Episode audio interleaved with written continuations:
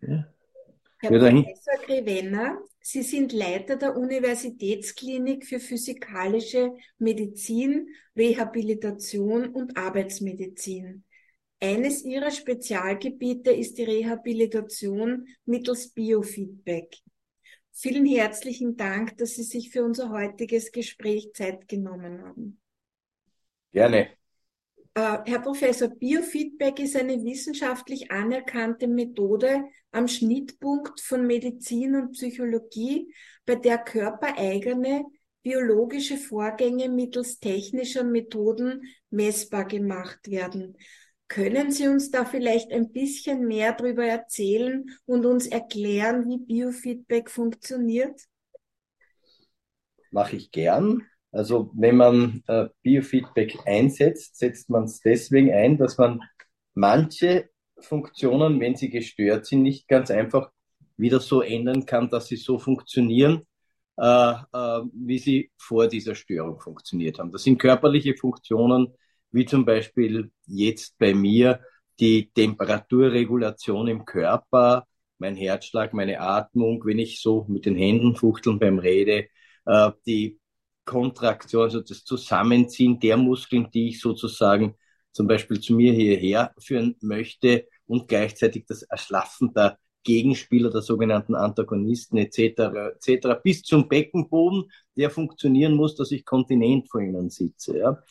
Ähm, wenn ich zum Beispiel durch eine Erkrankung oder durch eine notwendige Operation, kann auch eine Krebsoperation sein oder weitere Therapien, ganz einfach eine Körperfunktion verliere, ist es ganz, ganz schwierig, die Dinge, die an sich vorher automatisch und autonom abgelaufen sind, also ohne meine Kontrolle, ohne dass ich bewusst dran denken musste, wieder sozusagen im Sinne eines Therapieziels zum Positiven zu verändern. Dazu kann man Biofeedback verwenden.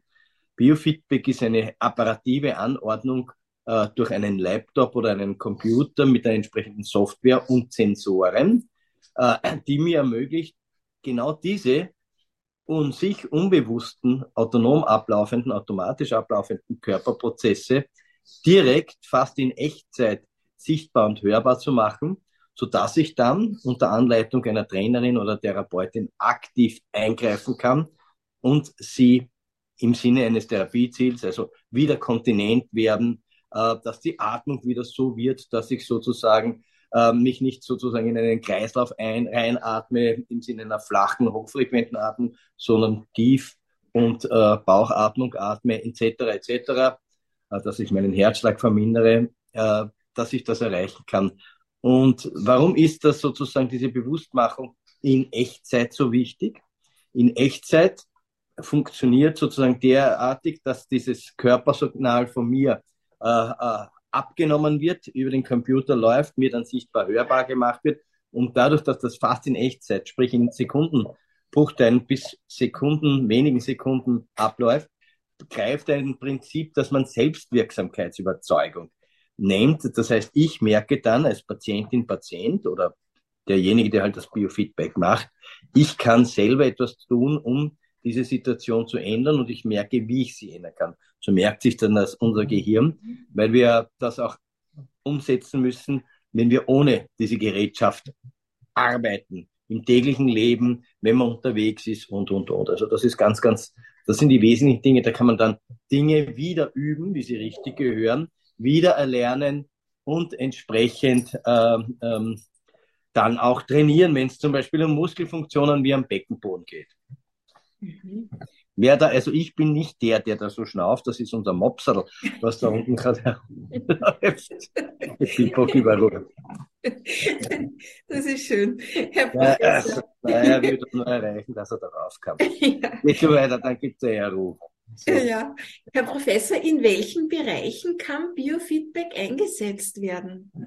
Generell, abseits von der Medizin, auch in ganz vielen, wie äh, in der Pädagogik, also immer dann, wenn es um Lernen geht, aber auch für die, nicht nur für diejenigen, die lernen, also die Lernenden, sondern auch für die Pädagoginnen und Pädagogen im Sport etc. etc. Also da gibt es ganz viele Bereiche, aber auch ganz speziell in der Medizin, im Stressmanagement, äh, in der Prävention dementsprechend bei Themen sogar von der Arbeitsmedizin, in der Rehabilitation, in der Therapiebegleitung. Also da gibt es ganz vieles. Ein großes Ding ist Schmerz, mhm. wo es gerade für Kopfschmerz, aber auch bei Rückenschmerzen, Biofeedback, assistierte Bewegungstherapie etc. sehr gute äh, auch Daten gibt, die unterlegen, wie sinnvoll das ist. Das Thema Inkontinenz ist ganz, ganz was Wesentliches, also wo man einen unfreiwilligen Harn- und oder Stuhlverlust hat, aber auch äh, das Gegenteil, wenn man das nicht absetzen kann. Auch hier kann man entsprechend äh, wieder erlernen, wie das funktioniert. Äh, das sind ganz, ganz, aus meiner Sicht ganz großartige Dinge, weil die Leute, also in dem Fall dann die Patientinnen und Patienten, durch die Methode Selbstkompetenz erlernen können. Also sie können selber wieder in der Lage sein, Dinge, die sie vorher leider nicht mehr konnten, durch die Erkrankung oder durch notwendige Therapien, wo eben entsprechende Regelkreise in der Art nicht zerstört wurden, aber das, wo derart eingegriffen wurde, dass äh, ganz einfach Körperfunktionen, die gewohnt funktioniert haben, nicht mehr funktioniert haben, wo sie diese wiedererlangen können durch ihr eigenes Zutun. Mhm. Äh, es ist ja so, dass onkologische Patientinnen auch sehr, sehr viel Angst haben. Und Angst macht ja Stress. Kann man in diesem Bereich auch ein bisschen helfend eingreifen? Ja, natürlich. Stressmanagement, Angstmanagement, das macht ganz viel, weil Sie müssen sich vorstellen, wenn Sie Angst haben, wenn ich jetzt akut Angst habe, kriege ich kalte Finger, schweißige Finger, mein Puls beschleunigt sich, also der Herzschlag beschleunigt sich, die Atmung wird wenn man so will, hochfrequent. Also ich atme schnell, aber dafür flacher. Ah, es geht mir dadurch nicht so gut. Insgesamt, ich verspanne mich. Dadurch können Schmerzen sozusagen entstehen und durch, speziell auch durch die andere Atmung verstärkt sich die Angst. Das ist ein Teufelskreis und das kann man damit äh, der äh, entsprechend durchbrechen, äh, diesen Teufelskreis. Äh, mhm. Biofeedback wird auch sehr gut gegen Angsterkrankungen an sich eingesetzt, mhm. äh, wie gerichtete Ängste. Wenn man zum Beispiel eine Höhenangst hat oder Angst vor Schlangen, kann man direkt auch Konfrontationstrainings machen oder vor Spinnen, ja. Aber auch gegen diese sogenannte nicht gerichtete, generalisierte Angst, wie sie bei Panikattacken, so Angstanfällen, die aus dem Nichts kommen, ja, mhm. äh, und die man nicht in den Griff anders nicht in den Griff kriegen kann. Auch die kann man in den Griff kriegen, ja. Natürlich ist die Angst äh, von Patientinnen und Patienten mit einer onkologischen Erkrankung, kommt die Krankheit wieder, was ist bei der nächsten, wie sind die Ergebnisse der nächsten Nachsorgeuntersuchung etc. etc. Äh, auch solche Dinge kann man damit verbessern, die Situationen lindern, die Ängste davon. Damit den daraus resultierenden De-Stress. Also das sind ja die Dinge, die uns letzten Endes wiederum, der De-Stress ist ja auch eine Sache, der uns krank machen kann. Mhm. Mhm. Herr Professor, dann habe ich noch eine kleine Frage, weil Sie die Atmung angesprochen haben, die flache Atmung, wenn man ja. Angst hat. Äh, es kommt allerdings auch, wenn jemand sehr viele Operationen hat und der Körper sehr vernarbt ist, äh, ist ja. es auch schwieriger, tief zu atmen. Da ist die Atmung auch oft flach und man kann sehr schwer äh, dagegen ankommen. Gibt es da auch Möglichkeiten, Natürlich, also wenn ich es jetzt kombiniere mit zum Beispiel entsprechenden Bewegungstherapien, das kann sein die, Bio, äh, die, die klassische Physiotherapie, Biofeedback, assistierte Physiotherapie, aber auch die Trainingstherapie oder mit mobilisierenden Maßnahmen, wie sie zum Beispiel aus der Massagetherapie kommt, aus der Chiropraxis, Manualmedizin, aber auch aus der Osteopathie, kann man direkt auch dann zeigen, was sich getan hat. Und das ist das Wesentliche ist, dass unser Gehirn, das ja nicht alles nur bewusst ablaufen lässt, sondern auch unbewusst, nicht wahrnehmbar, ja, äh, wenn man so will, kapiert, dass Dinge wieder funktionieren und wieder funktionieren können und wie sie wieder funktionieren können.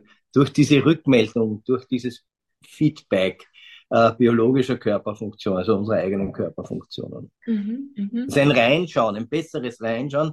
Introspektion nennt man das, eine äh, Verbesserung dieser Inter Introspektionsfähigkeit.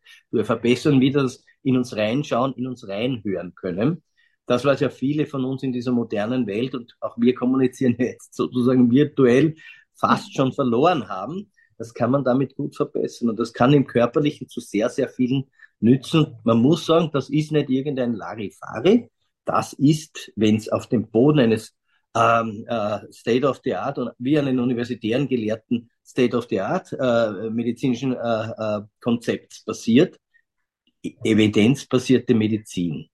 Was, wovor man sich hüten muss, ist, dass es gibt einzelne oder einige Biofeedback-Trainerinnen, Trainer und Therapeutinnen, Therapeuten, die überhaupt nichts mit Medizin am Hut haben und quasi als Energetikerinnen, wie auch immer, sie sich nennen, äh, dann Leute abziehen wollen aus dem schulmedizinischen State-of-the-Art-Konzept. Das ist auf jeden Fall mhm. abzulehnen. Das ist mhm. letztlich Kurpfuscherei. Das hat mit Medizin nichts zu tun. Die Methode Biofeedback ist nur gut, effektiv, letztlich auch, weil das kostet dann nicht viel, wenn man dann wieder was kann, effizient einsetzbar, wenn man es auf dem Boden eines schulmedizinischen State-of-the-Art-Konzepts ausübt, dort, wo es was bringt, wo es wirklich auch die Medizinerin der Mediziner einsieht, ja, da hat es einen Sinn, dort soll es eingesetzt werden, aber es kann auch nicht gegen alles eingesetzt werden. Also es mhm. ist nicht eine, wie, ich weiß nicht einmal, wie man das jetzt, diese, diese, diese eierlegende Wollmilchsau oder wie das heißt, das ist es nicht. Es kann nicht alles, es kann vieles richtig eingesetzt. Und wenn die Patientin, der Patient mittut, äh, die Motivation muss da sein, aber es kann nicht alles. Das ist auch ganz mhm. wichtig. Vielen Dank, Herr Professor, für diesen wichtigen und klärenden äh, Input, den Sie da uns jetzt gegeben haben. Äh, Biofeedback ist ganz bestimmt eine großartige Möglichkeit zur Rehabilitation. Was konkret kann durch Biofeedback verbessert werden? Also die Fähigkeit, in sich selbst reinzuhorchen, in sich selbst reinzuschauen, das wird hiermit ermöglicht. Dies fast in Echtzeit durch diese instrumentelle Anlage, wenn man so will, und unterstützt durch eine Trainerin oder Therapeutin. Das kann verbessert werden und damit das Umgehen mit den eigenen Körperfunktionen. Man kann diese im Sinne eines Therapieziels, ich kann, wenn man so will, weniger frequent ruhiger, tiefer und anders atmen, nämlich im Sinne einer Bauchatmung im Vergleich zu einer weniger guten Schulter-Brustatmung zum Beispiel. Ich kann Muskeln besser äh, kontrahieren, also zusammenziehen, wenn sie zum Beispiel das nicht mehr konnten und ich dadurch inkontinent geworden mhm. bin. Ich kann diese umgekehrt besser entspannen, wenn ich so eine Pelvic Pain nennt man das, einen Beckenschmerz, ein Beckenschmerzsyndrom entwickelt habe zum Beispiel es gibt einige Dinge. Ich kann mit Schmerzen besser umgehen, indem ich die Muskeln, die verspannt sind, entspannen kann, die Muskeln, die zu schwach sind, äh, stärken kann, dann auch im Sinne einer Trainingstherapie. Ich muss das ja in den Alltag transferieren. Und indem ich diese Muskeln, die zwar verspannt scheinen, aber in Wahrheit nur verkürzt sind, dehne. Zum Beispiel mhm. bei Nacken, Rückenschmerzen, ähnlichen Dingen. Also da kann man ganz, ganz viel äh, umsetzen damit. Und das wesentliche Prinzip ist eben, dass das nicht mir irgendwer sagt oder ich das in einer halben Stunde nach einer Aufnahme sehe, da ist was verspannt oder nach zwei Tagen, sondern dass das fast in Echtzeit ist, womit diese Selbstwirksamkeitsüberzeugung, die ja so wichtig ist, dass man auch mittut und dass man auch als Schmerzpatient sogar merkt, ich kann selber etwas tun. Ähm, das ist das Um und Auf. Das mhm. kann Biofeedback. Mhm. Äh, weil Sie gesagt haben, Muskeln dehnen, Herr Professor, da fällt mir jetzt ein, bei Brustkrebspatientinnen zum Beispiel, die auch eine Mastektomie haben, eine, eine Brustamputation. Mhm. Äh, da nimmt man dann automatisch oft eine, eine falsche Haltung ein und die Muskeln verkürzen sich. Ich glaube, das ist auch ein ganz, ganz guter, eine gute Methode, um die Muskeln wieder äh, zu dehnen und wieder ein bisschen beweglicher zu werden. Ja, das ist so. Ähm, nicht nur die, die Brustkrebspatientinnen speziell, die eben operiert wurden, teilweise auch bestrahlt, aber wenn ich mich jetzt umsetze, wir sitzen alle den ganzen Tag vor dem Computer, haben diese vorgebeugte sozusagen äh, äh, Haltung äh, und da verkürzt letzten Endes auch die Atemhilfsmuskulatur. Man entwickelt eine sogenannte vordere Kopfposition, die äh, äh, Köpfe der Oberarmknochen rotieren in den Schultergelenken nach vor. Sie kennen das eh, fast jeder von uns hat das. Daraus resultieren auch diese ganzen, ganzen, auch am muskuloskeletalen System bestehenden, wenn man so will, Zivilisationsschäden. Äh, und genau diese Dinge kann man, es braucht aber Zeit, also mit Geduld und Spucke, dadurch wegüben und wegtrainieren. Also denen äh, das zu schwache auftrainieren und das zu verspannte äh, entspannen. Also das ist eine ganz spannende Sache, das dauert aber natürlich. Mhm. Mhm. Äh, wird Biofeedback-Therapie von der Krankenkasse bezahlt?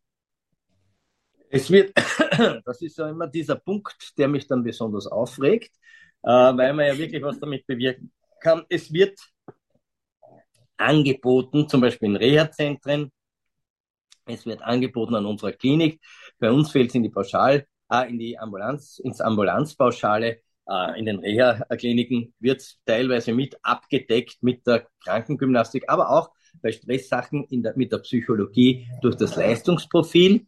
Äh, Biofeedback wird äh, refundiert, wenn es um psychotherapeutische Indikationen geht, nach dem Psychotherapie Tarif. Man muss aber sagen, die Psychotherapeutinnen und Therapeuten haben ja alle letzten Endes nicht nur das Probetätigum, sondern ein Fachspezifikum, wo sie schon relativ viel auch an äh, Selbstaufwand bezahlen mussten. Äh, dann ist das für die nur ein zusätzliches Add-on, das auch mhm. Biofeedback haben. Dort wird es übernommen, aber sonst wird es derzeit letztlich nicht übernommen. Es wäre natürlich ein großes Ziel und sicher sinnvoll im Sinne der Primärprävention, wenn wir jetzt generell an Stressprävention denken, aber im Sinne der Tertiärprävention wenn wer schon was hat und auch in der Rehabilitation, wenn das generell übernommen würde.